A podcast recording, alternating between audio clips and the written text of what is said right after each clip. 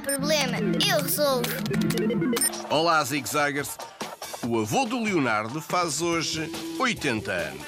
E sabemos que hoje o avô do Leonardo fica com mais 70 anos do que o neto.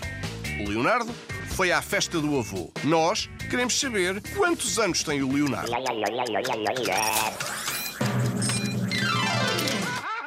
O Leonardo tem 10 anos. Se o avô tem agora 80 e tem mais 70 que o Leonardo, a diferença é 80 menos 70, dá 10.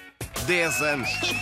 Parabéns ao avô do Leonardo e a vocês que responderam sem problemas.